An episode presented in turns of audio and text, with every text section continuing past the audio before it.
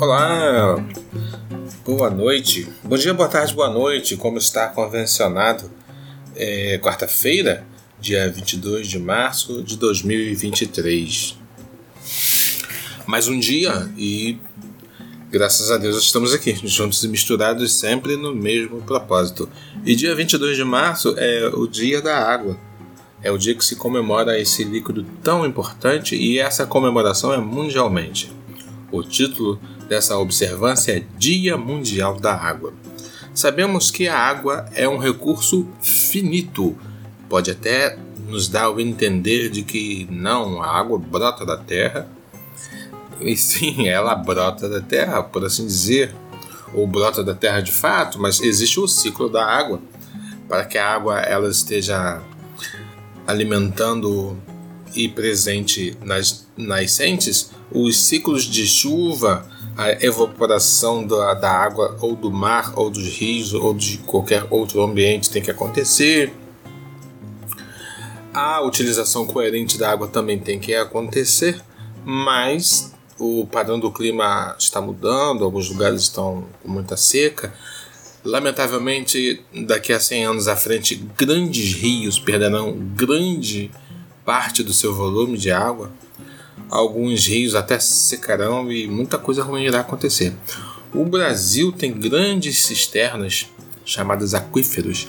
O Brasil é um dos países ricos em água e ele será muito importante daqui a um século, daqui a dois séculos à frente. E temos que ter consciência que temos que cuidar da água. A respeito dos nascimentos, nasceu nesse dia o cantor George Benjor e também o cantor norte-americano George Benson. Então, pessoas importantes nascem a todo dia. E a respeito das mortes, infelizmente, morreu o ator comediante Brandon Filho.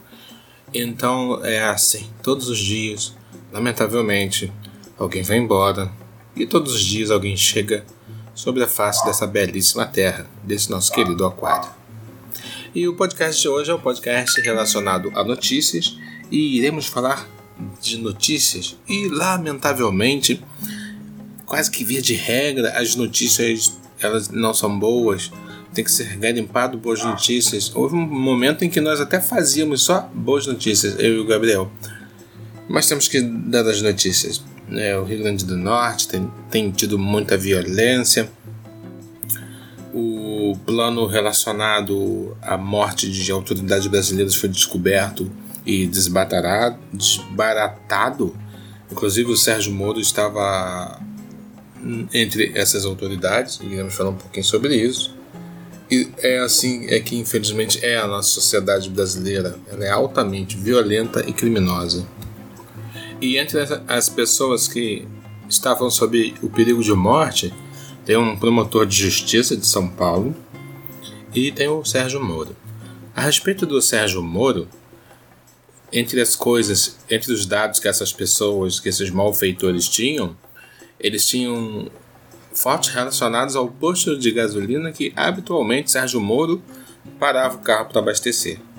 Óbvio que Sérgio Moro parava sempre com seguranças, até porque ele é uma autoridade, ele é um senador da República hoje em dia. Mas é, detalhes relacionados a isso, ao cotidiano do Sérgio Moro, estavam contidos com esses malfeitores de São Paulo.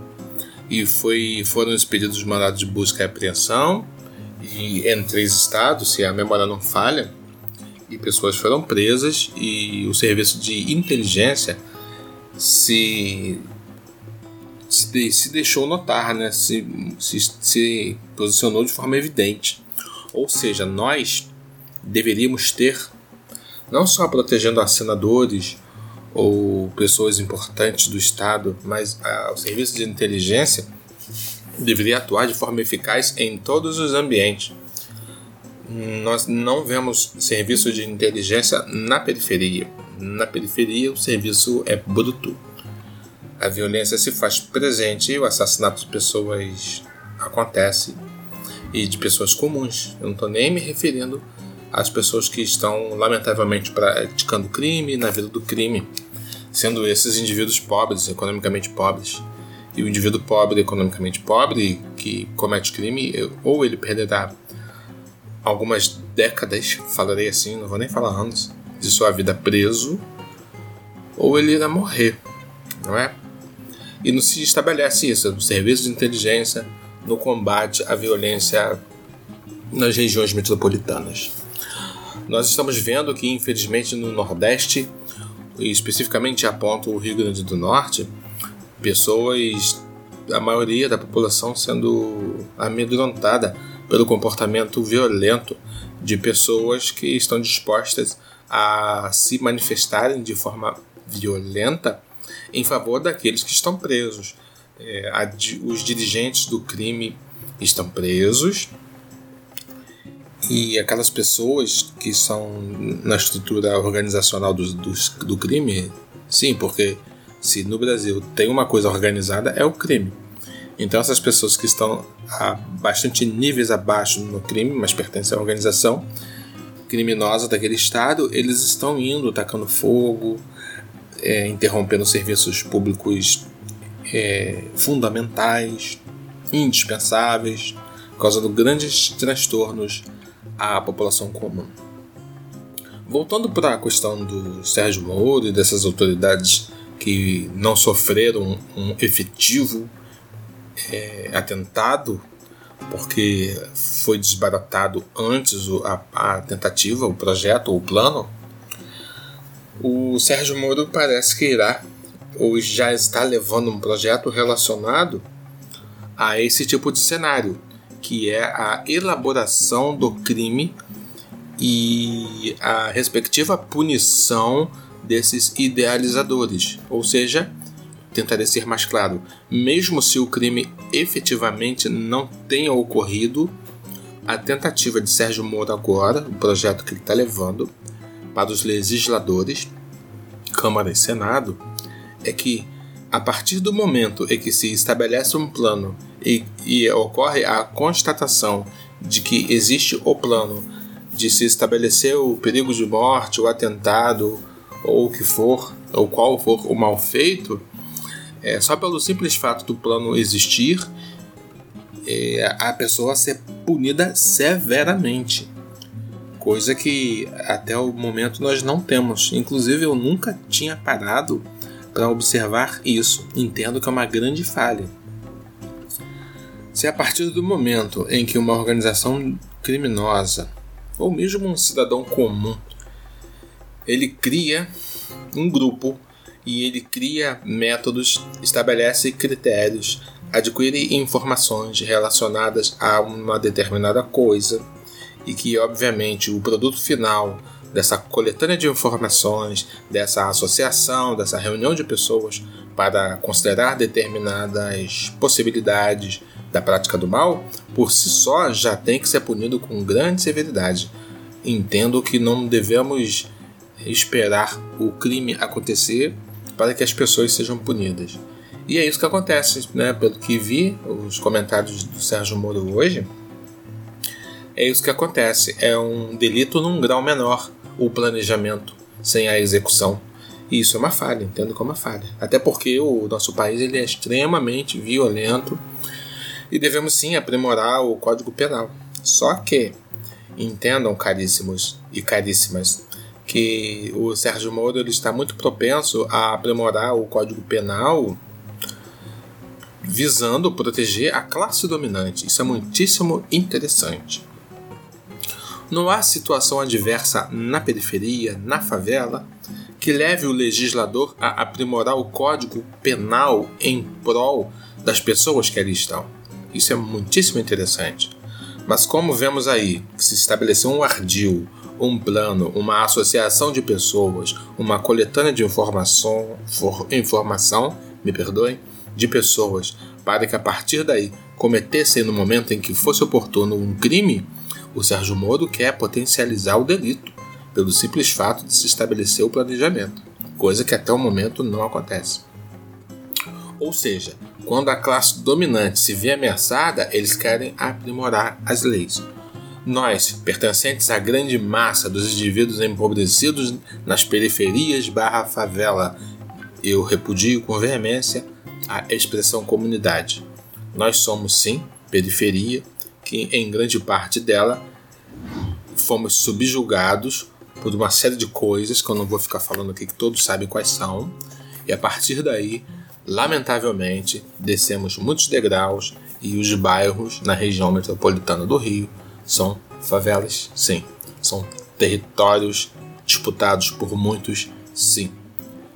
Caríssimos, temos que ficar atentos ao nosso comportamento. Somos sim sobreviventes. Temos que ficar atentos às possibilidades. Neurose, neurose tem que ser um modo de vida.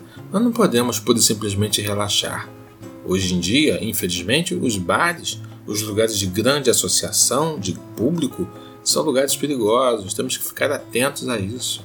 Sabemos que o volume de armas de fogo aumentou, aumentou em função do que conhecemos como são caçadores, atiradores e colecionadores. São as pessoas da extrema direita que tiveram facilidade em adquirir armas e adquiriram sim um grande volume de arma e na prática aumentou o número de armas na rua. E aí todos nós estamos expostos pode acontecer uma pura e simples briga de trânsito que um ou outro pode sacar arma e dar tiros e tiros e tiros e infelizmente pegar uma ou outra pessoa. Pode acontecer algum outro tipo de altercação, de discussão, que a pessoa irá sacar a arma e dar tiros e tiros e tiros e pegar que não tem nada a ver com aquele tipo de problema. Vimos isso, vimos isso em Magé, no carnaval, se a memória não falha. Vemos isso no dia a dia. O que mais acontece são pessoas comuns, infelizmente, sendo baleadas em função de tiroteio e elas estarem lamentavelmente no lugar errado na hora errada. São muitas as notícias de pessoas comuns sendo assassinadas por motivos desconhecidos, mas eu vou citar apenas uma, ok? Ataque a tiros em bar deixou morto dois feridos na Zona Norte, zona norte do Rio de Janeiro. Marcos Paulo Jesus do Nascimento, 45 anos, estava acompanhado de uma mulher que também foi atingida. Uma outra pessoa também teria sido baleada e socorrida no Hospital Municipal Salgado Filho. E segue a notícia. Homens armados atacaram um bar na madrugada desta segunda-feira, 7, na rua João Pinheiro, no bairro Piedade, zona norte do Rio. Ele assistia a partida entre Vasco e Lituano no estabelecimento quando foi atingido. Outras duas pessoas também ficaram feridas, uma mulher que o acompanhava e um homem que foi ferido na perna, e uma terceira vítima. Ambas foram socorridas, conforme eu já mencionei, no Hospital Salgado Filho, no Meia. E não há informação da identificação nem o estado de saúde das pessoas, de outras pessoas atingidas.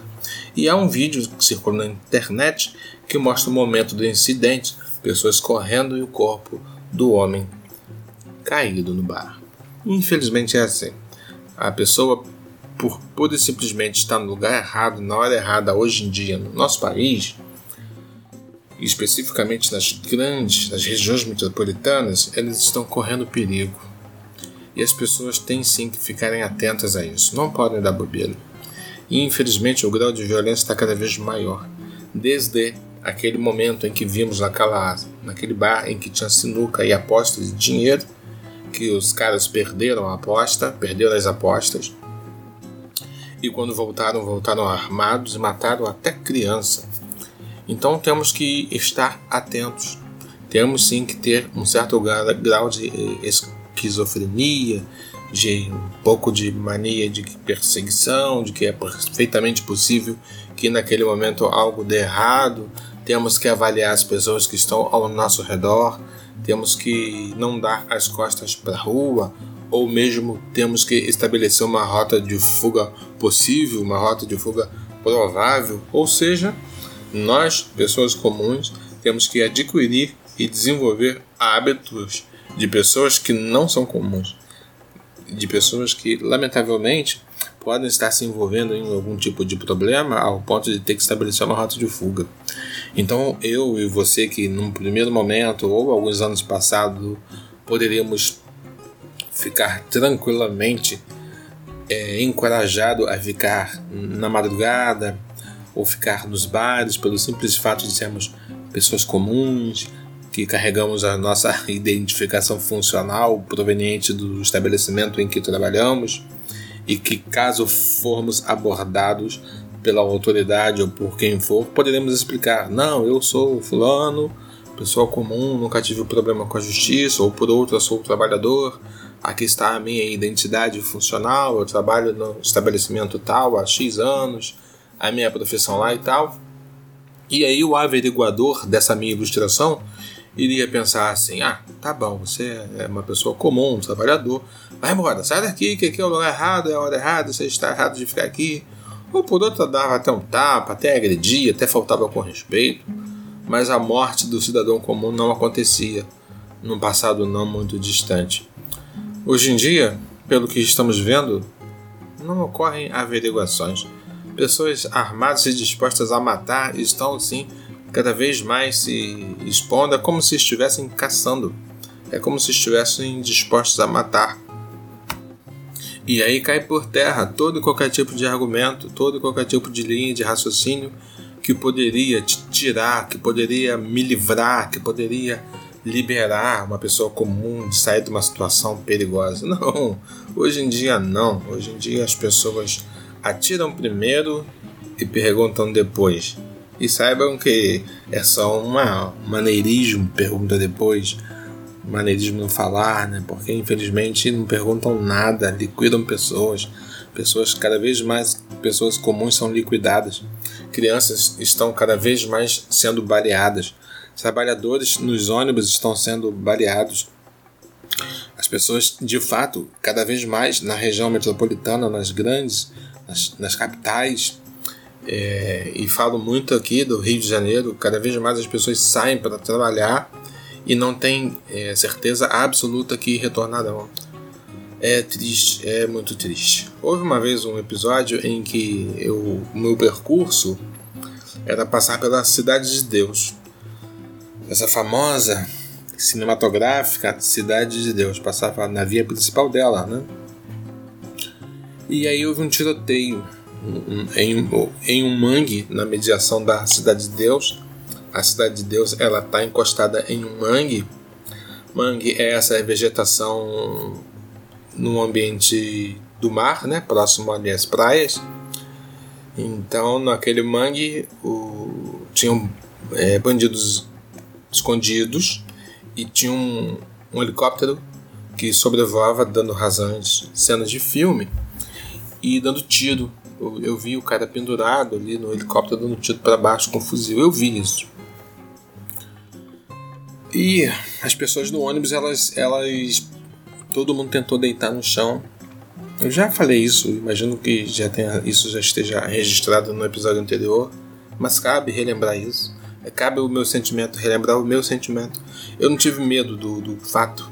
Porque eu vi que era, um, era o, o litígio era na vertical os caras estavam longe de mim, alguma coisa em torno de um quilômetro, e estavam dando tiro para baixo, ou seja, não tinha tiro na horizontal.